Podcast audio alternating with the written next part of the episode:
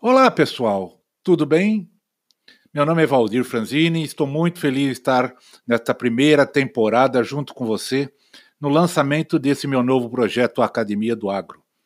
A intenção disso é ter um meio de compartilhar com cada um de vocês experiências, depoimentos, conhecimento, não só meu, mas de vários outros parceiros, colaboradores, amigos e profissionais com dados e informações de qualidade da nossa área de atuação. E por que não para melhor desenvolvimento das nossas habilidades, atividades e práticas e até debate de alguns temas que são tão expressivos e dinâmicos em nossa área. Academia do Agro é o podcast para todos aqueles apaixonados pelo agronegócio e está disponível na plataforma Anchor.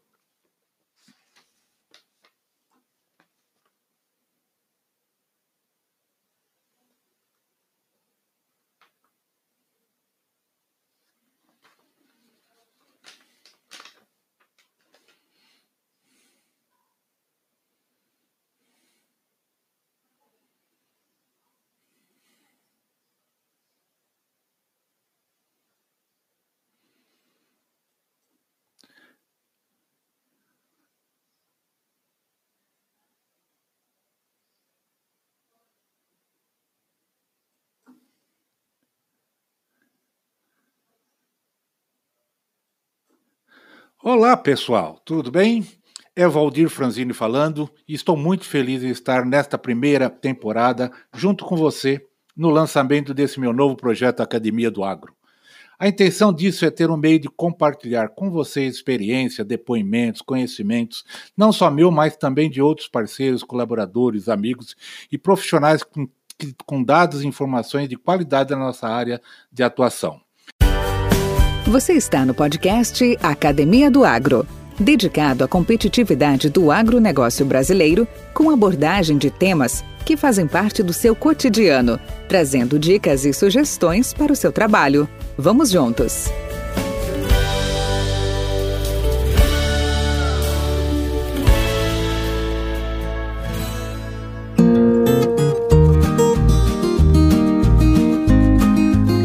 Todos os envolvidos com o agro conhecem a figura do consultor agrícola. Ele é o profissional que encurta as distâncias entre o conhecimento e o produtor, trazendo inovação ao campo e possibilitando que a produção agrícola siga sempre avançando. A vida de um consultor agrícola não é nada fácil. Muitas viagens, isso faz parte do seu dia a dia. Ele vai passar muito tempo longe da sua família, dos seus amigos vai ter que abdicar de um relacionamento mais próximo com as pessoas mais próximas. É rotina do consultor desenvolver vários projetos simultaneamente, exigindo deles disciplina para administrar o projeto da vez e desenvolver mecanismos de gestão que permitam gerenciar os outros ao mesmo tempo. Esse cara terá que decidir o nível de importância e de urgência que cada um dos projetos exige, sabendo que é melhor fazer um projeto de cada vez e fazer bem feito do que fazer muitos e entregar de forma incorreta.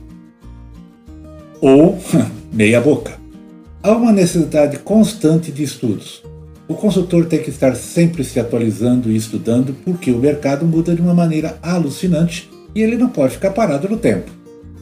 O outro grande desafio é a pressão dos clientes e os prazos curtos. Ah, que pressão! Lidar com pressão para resultados, o cliente quer resultados rápidos, o cliente pensa que é muito fácil e tem uma constante cobrança. Isso exige que o consultor alinhe claramente com os clientes quais as expectativas e qual o cronograma a ser seguido. Por isso, desde o início, ele deve fazer um cronograma e segui-lo, pois o cliente vai querer que ele cumpra.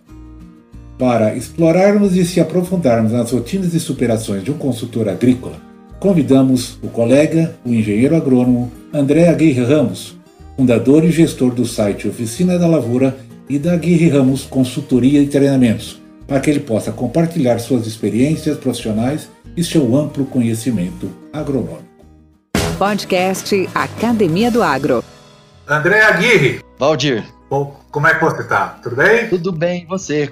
Tudo jóia, graças a Deus, Valdir. Como é que estão as coisas? Beleza, cara. Em primeiro lugar, muito obrigado por dispor do seu tempo, de nos dar a oportunidade de conversar um pouco, atualizar um pouco nosso, o nosso dia a dia, né? Tá, nessa correria que a gente está tendo aí, a gente não tem, às vezes, a melhor oportunidade de conversar mais tranquilo, mais descontraído. E, e seja bem-vindo ao nosso podcast. Obrigado. Tá bom? Ah, Valdir, eu, eu agradeço muito a, a, a, oportunidade de conversar com você e com os demais aí, né? E principalmente, parabéns pela iniciativa. Eu acho fundamental, é, principalmente no momento que a gente está passando, a gente conhecer mais das pessoas que nos rodearam no passado muito próximo. Muito obrigado. É isso, beleza. Eu que agradeço, viu, André? Mas vamos lá, para começar. Eu sempre começo assim, inclusive, viu, André? É, certo. E conhecer um pouco a história do, do André Aguirre Ramos, tá? É, desde a sua saída lá de Botelho, em Minas, até chegar onde você está hoje. Então, eu gostaria de saber a história da sua vida. Certo. Olá, Valdir, é, a história minha muito parecida com grande parte do pessoal que migrou para o Centro-Oeste, né, a, a, a, em busca de oportunidade. Eu, eu me formei numa Universidade Federal de Lavras e eh, até me preparei para ser um professor com um mestrado imediatamente após a graduação, mas é, a gente apaixonou muito para a área de produção. E aí eu acabei vindo para Goiás, na região leste do estado, e eu sou, tive muita oportunidade, Valdir. Deus me ajudou demais. Tá louco, uma pessoa abençoada porque sempre me apareceu oportunidades de vir para cá. Eu não conhecia, não tinha ninguém, não tinha nenhum conhecido. E pela amizade, principalmente troca de informação técnica, eu acabei vindo para Goiás, né? Vim para Goiás, trabalhei com, com, com, os agricultores aqui na região leste do estado, a região conhecida como Estado de Ferro. Aí que eu conheci a primeira crise na agricultura, né? Isso na, na, nos inícios da década de 90, era tudo tão novo para a gente, né? Tudo muito sofrido para o produtor naquela época, e a gente estava junto, né? Aí entrei para, comecei a entrar para a área de produção e num momento já, é, já tinha terminado o mestrado, fui convidado para assumir uma função, né? Ia ser, ia ser seu, seu parceiro na, na, na, na, numa equipe de vendas de uma multinacional que tinha um nome muito grande lá fora e tudo para se construir aqui no Brasil, né? E aí nós tivemos a grande oportunidade de conhecer esse resto de região centro-norte do país, depois o sul também na consequência, e aí só oportunidade aparecendo para a gente conhecer. E ainda me lembro bem do, do, do Sr. Carlos Mariano, né, na, na, na, primeira reunião que nós fizemos lá em Santa Cruz, ele falou que a responsabilidade, principalmente nossa aqui do Cerrado, era muito grande, porque nós tínhamos os insumos muito caros, os recursos eram mais escassos e as dificuldades eram muito grandes para a gente aqui, principalmente com ambiente, clima, solo, etc. Então, e eu tinha que buscar isso aonde quer que eu ficasse sabendo. Então a gente começou uma cruzada naquela época lá, né, em 98, sempre tentando, acompanhando quem mais produzia, porque tecnologia a gente sabe, ou você vai para as universidades que estão cada vez mais sucateadas, entidades de pesquisa, ou você procura os produtores tops, né? para saber e principalmente para ver aonde mais tem uma frequência de repetibilidade daquela tecnologia. E aí você economiza muitos ensaios, vamos assim dizer, e foca naquilo que, que praticamente dá o maior resultado. E aí foi uma cruzada. Nós eh, tínhamos uma pessoa muito grande, né? Nós participamos do sucesso de uma empresa que o foco principal era em ajudar o produtor e a gente vê isso, lamentavelmente, cada vez mais deixado de lado por fatores, às vezes, que, que é muito incompreensível para quem está de fora, né? E aí o foco nosso era 70% produtor. E foi, foi praticamente, foram uns 16 anos trabalhando nesse sentido. Foi abrindo porteiras para a gente, né? A gente foi para os Estados Unidos atrás de tecnologia que a gente poderia adaptar para a situação nossa, e, e fazer ensaio e conhecendo pessoas extraordinárias que a gente achava que só tinha aqui no Brasil, pessoas fantásticas também, muito modestas tinham grande capacidade de transmitir o conhecimento que eles tinham adquirido por, com muito recurso e principalmente com muitos anos de experiência. Então foi muito bom, Valdir, tá louco. Foi uma vida. E foi mesmo. Cara, você, você comentou aí muito, muita propriedade Tu saiu de Lavras, tu é mestre em fertilidade do solo e nutrição. Você é, veio veio para o Brasil Central, uh, foi para o operacional, foi, foi para a consultoria, desenvolveu produtos e tecnologia para a cultura de milho e soja, convencional e transgênico do Brasil Central. Fazemos parte né, dessa introdução. Sim, foi, exatamente, plantando no, a véspera de Natal.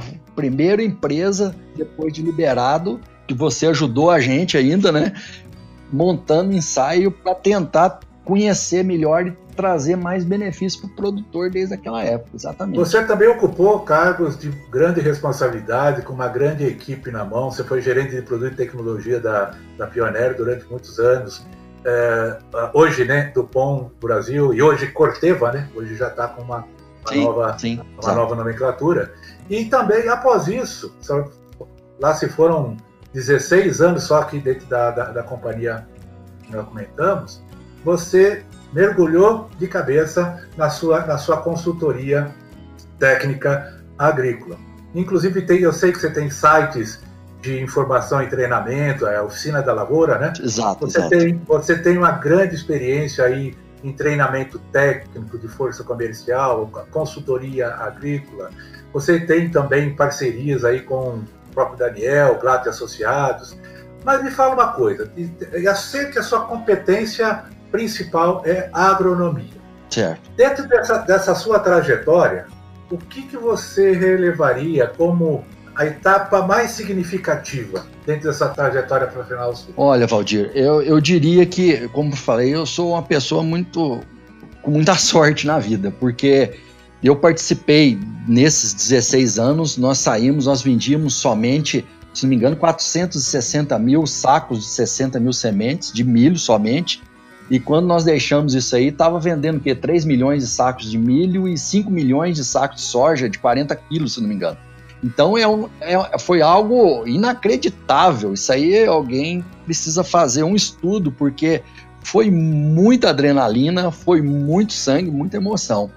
E a gente termina, né? Partiu para a área de consultoria, mas eu tive a oportunidade de viver isso novamente, né? Em outras empresas, uma empresa de, de origem argentina de, de semente de soja, ela estava em quarto, em quarto lugar no ranking. Nós trabalhamos por dois anos na parte de treinamento de, de equipe técnica. E o mais interessante, Valdir, nós passamos 16 anos treinando porque nós precisávamos fazer que o representante que está na ponta fosse o cara que trouxesse inovação, ajudasse o produtor. Seria aquele cara que acordava de manhã e sabendo como é que eu vou ajudar o meu cliente. Não seria aquele cara que vai acordar e vai saber como é que eu vou faturar hoje 200 mil reais, porque senão o gerente vai me mandar embora. Não. Todo mundo acordava com o foco de ajudar o produtor. E a venda acontecia quando você tinha produto. Bom, saindo da Pioneer, eu fui contratado, Valdir, ironia do destino, um argentino que era o presidente dessa empresa, eu falou assim, André, eu quero contratar você para você tornar a nossa equipe o que era a equipe de vocês quando vocês alavancaram o, o, e se tornaram o que eram no momento é, daquela história. Então, isso aconteceu, então eu tive um verdadeiro déjà vu.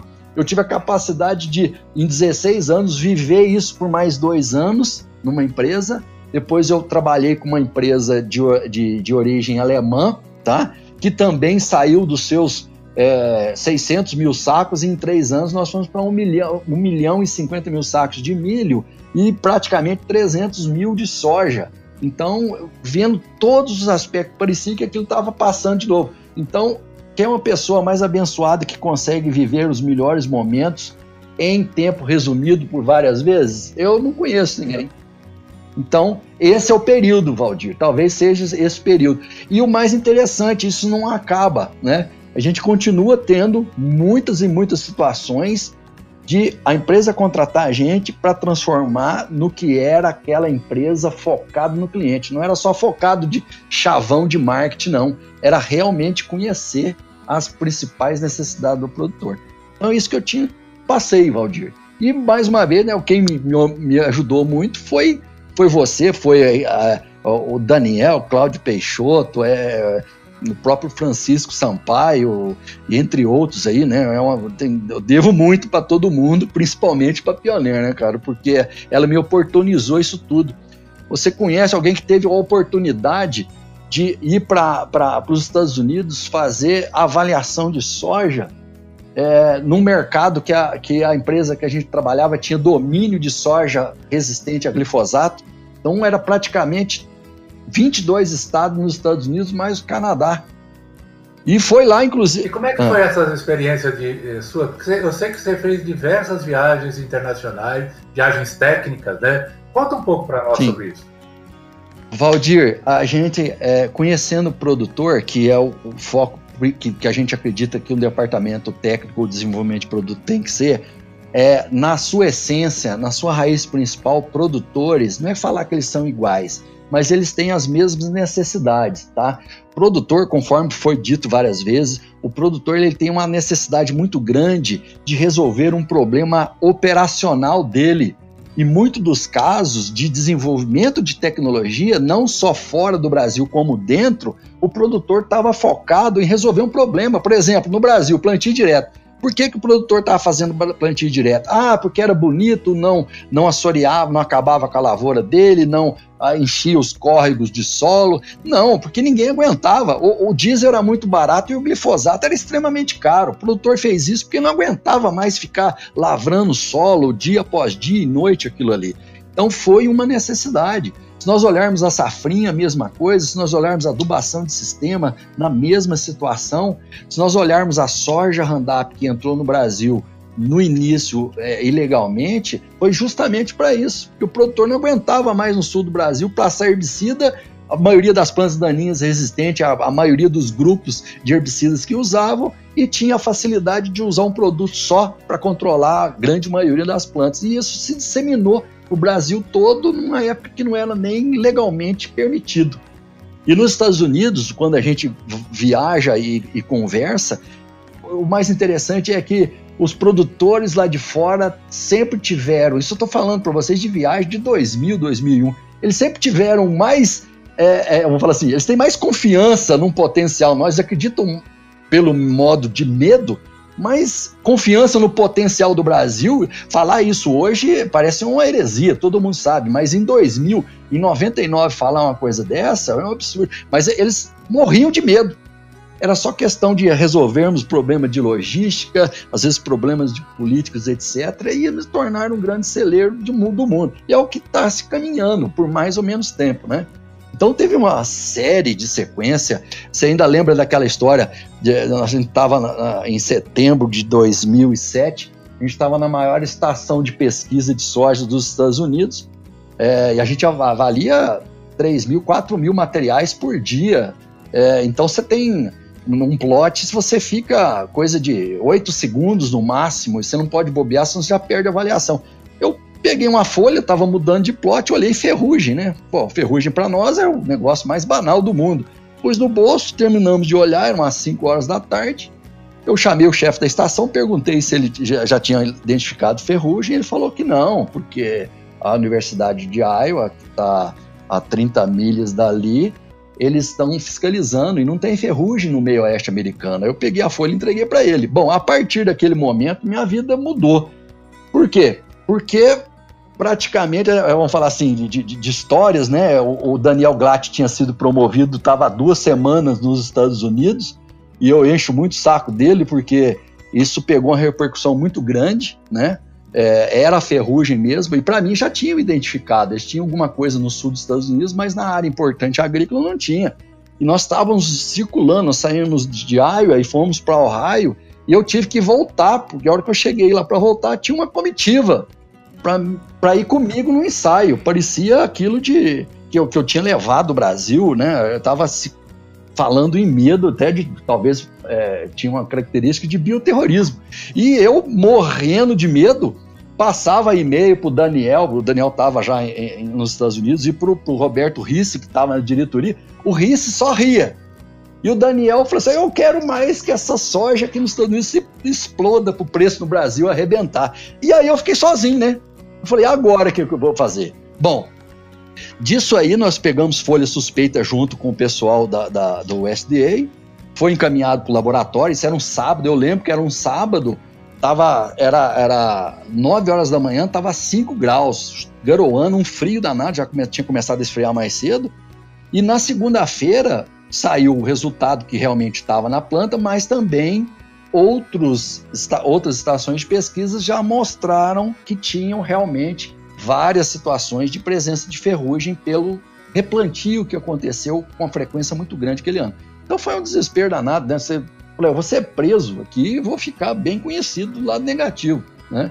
Mas foi uma experiência ótima. E eu, uma reportagem que eu fiz questão de guardar foi o governador do estado de Iowa, ele muito triste né, pela reportagem, falando que, que achar ferrugem na, na, naquela época, na, na, naquela situação, é, os modelos matemáticos já estavam prevendo isso. Agora, eles tinham treinado 600 agrônomos, pesquisadores para identificar ferrugem e veio um brasileiro e identificou na frente deles. Então, essa foi a mágoa né, disso aí. E do Daniel, eu encho o saco dele, porque ele estava duas semanas lá. Eu falo que ninguém sabia que ele estava lá. Eu, com quatro dias, acho que o mundo inteiro sabia que eu estava lá nos Estados Unidos.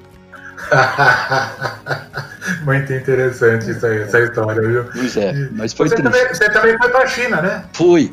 Então, outra oportunidade, é, existe um programa de embaixadas que, que liderada por, por uma universidade, no caso de soja, foi liderada pela Universidade da Geórgia. Conheci o reitor em uma oportunidade, depois o chefe de departamento de agronomia lá, né? É, nós fomos num convite muito interessante, porque a China é o berço da soja no mundo, como o México é da, do, do milho. Então, a, a, missão nossa, eu, eu, praticamente foram alguns americanos, foi pessoal da, da Europa e etc. É, o foco era como é que vamos fazer para tentar é, fazer alguma coisa para o chinês continuar plantando soja ou tendo uma rentabilidade, porque as áreas são muito pequenas. 0,3 acre praticamente por pessoa, são três pessoas na família, então eles têm é, quase um acre que vai dar meio hectare.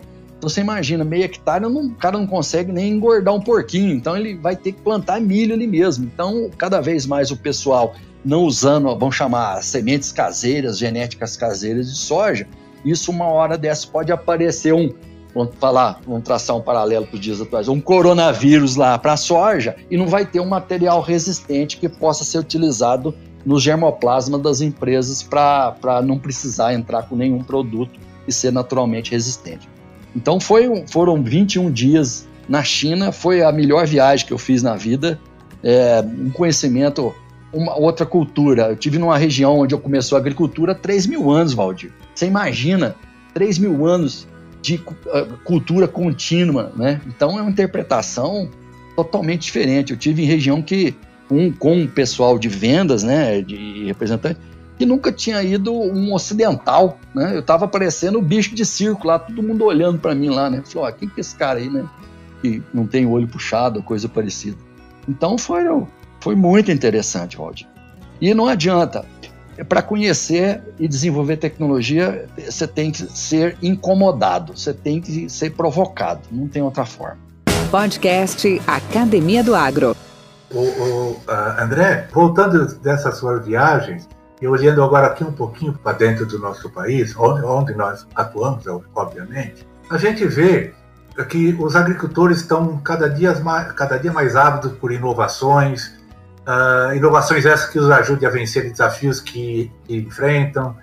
Os avanços das tecnologias habilitadas para informação aumentam a cada hora, a cada dia, com uma velocidade tremenda e diminui o seu preço. Te pergunto, dentro dessa sua vivência, essa experiência, dessa trajetória tão bonita que você tem, qual é a sua percepção, ou quais seriam as ações que poderiam ser realizadas pelas consultorias técnicas e pelos agrônomos para atender essa avidez dos agricultores. Bom, Valdir, isso aqui não é um momento mundial, né? Se fala em ser agricultura digital, sem dúvida nenhuma, tá? Muito dos pontos que a gente fala, é, a gente tem que tomar cuidado, tem que ser testado, muita coisa tem que ser testada. A variabilidade que nós temos de solo é imensa em relação à situação dos Estados Unidos, tá? Então, é, a diversidade é totalmente diferente. Nós ainda temos ainda sofrendo, ninguém em nenhuma parte do mundo tem uma condição de fazer duas safras ao mesmo tempo. Né? Mesmo tempo não, não é mesmo a época chuvosa, que nem o Brasil, em grande quantidade. E a situação de verão e uma segunda safra. Tá? Então isso demanda muita coisa. E é o meu foco desde praticamente uh, é, é, quando saí da Pioneira, é justamente isso. Como é que eu, a gente faz para o produtor ter uma condição de mais estabilidade, de conhecer mais. Nós temos todas as tecnologias embarcadas hoje em equipamento, que é muito gostoso da gente saber disso aí, né? Agricultura de precisão. Agricultura de precisão em 2001, que eu estava nos Estados Unidos, é o que mais se falava, tá? E olha ela, o caminhamento dela até os dias de hoje. Ela mudou muito, muito mesmo. Principalmente o foco e, e como é que está sendo trabalhado. Mas nós ainda continuamos com problemas recorrentes. Nós temos problemas de lagartas, escapando de algum traits. Nós temos um trait só e todas as empresas estão focadas nele para controle de uma das maiores pragas da agricultura brasileira, que é a lagarta a Spodoptera frugiperda. Isso aí não vai ficar legal nos próximos dois anos. Como dizia, teve um pesquisador dos Estados Unidos que ele falou que poucas vezes você pode fazer uma situação de usar matemática na agricultura, na agronomia, e lagarta era. A partir do momento que você tem 24 gerações de lagartas, cara de cartucho, em cima de um trait, ou de um controle biológico, ou de um controle químico, você vai começar a selecionar indivíduos resistentes. Então, isso que aconteceu. Nós assistimos isso tudo, Valdir. Nós dois aqui no Cerrado e outros colegas ao vivo e a cores do que, que aconteceu, e infelizmente é o que vai acontecer. Então a gente tem que ir atrás de tecnologia. Existe essa agricultura digital, já sabendo disso, no caso, a gente foi para onde? Nós viajamos para a Austrália há três anos atrás, justamente para isso. Né? Aqui já existiam novos produtos, como o caso do, dos benzoatos de amamectina.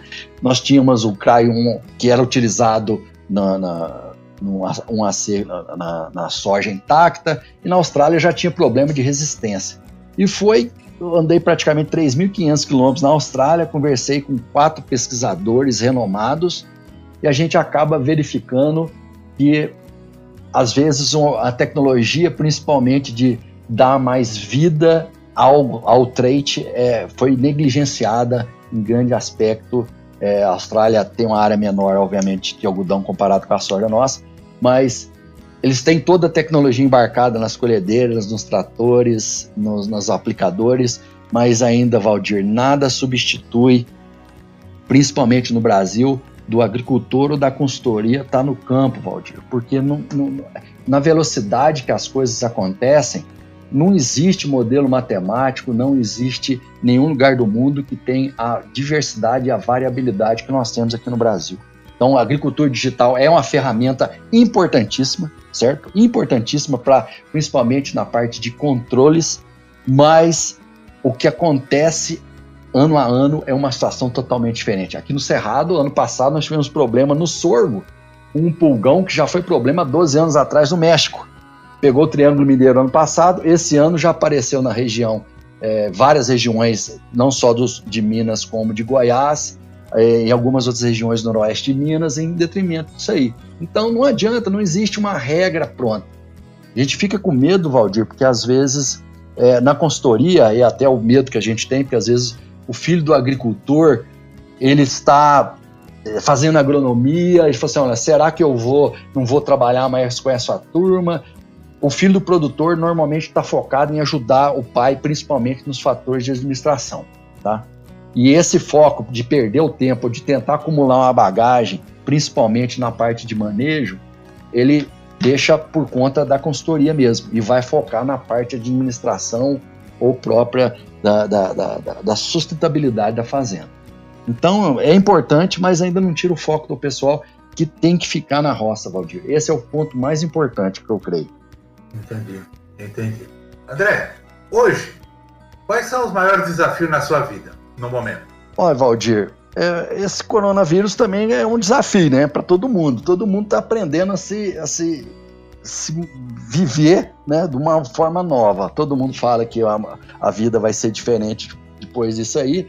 Nós que trabalhamos no agro, eu para te falar que eu estou parando, eu estou parando agora. Então, Isso mudou totalmente. Eu, a gente tinha muito treinamento, então hoje está fazendo em treinamento online, tá? Certo? E a gente tem que mudar. Por que, que a gente tem que mudar? Porque algumas empresas elas têm umas necessidades diferentes. Então surgem outros modelos, vamos assim dizer. Tem empresa que está focada em trabalhar com novos materiais, principalmente uma genética nova de soja. A gente sabe que a genética de soja que nós estamos aqui é totalmente diferente. O que nós temos em literatura foi desenvolvida grandemente na década de 80. Isso não se aplica à soja nossa. Antigamente, soja tardia, de crescimento determinado. Hoje, soja hiper precoce, de crescimento indeterminado.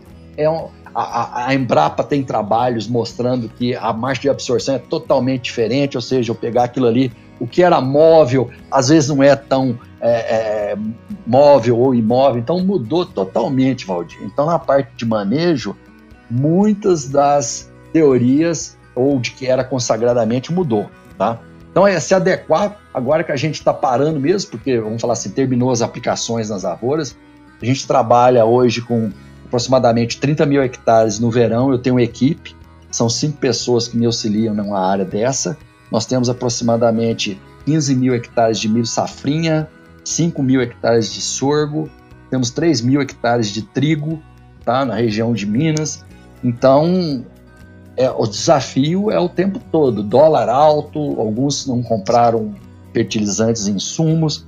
Então, Valdir, essa vida nossa, principalmente do agro, é, é muito difícil, tá? De, de, de, você ficar parado, não tem como. Ficou parado, as pedras têm que estar tá rolando, né? Senão fica para trás. Então essa seria um, o grande desafio hoje é manter a rentabilidade do produtor, né? A maioria já fechou para o ano que vem, então nós temos um, um, uma margem boa para trabalhar se o clima ajudar um pouquinho, mas a partir daí é, é só na esperança mesmo. André, eu vou, eu vou te abraçar sem. Eu vou te apertar sem abraçar, né? Até por conta da, da, do isolamento. Mas é, me diga assim, quais são os seus heróis dentro da sua trajetória de vida? Ah, Valdir. É muito. É muito herói, Valdir. Eu sempre fui ajudado de, por muitas pessoas. Na faculdade eu tive um orientador e, e o que eu te falei, eu tive muitas oportunidades. Eu comecei a trabalhar com soja e feijão, principalmente feijão, né?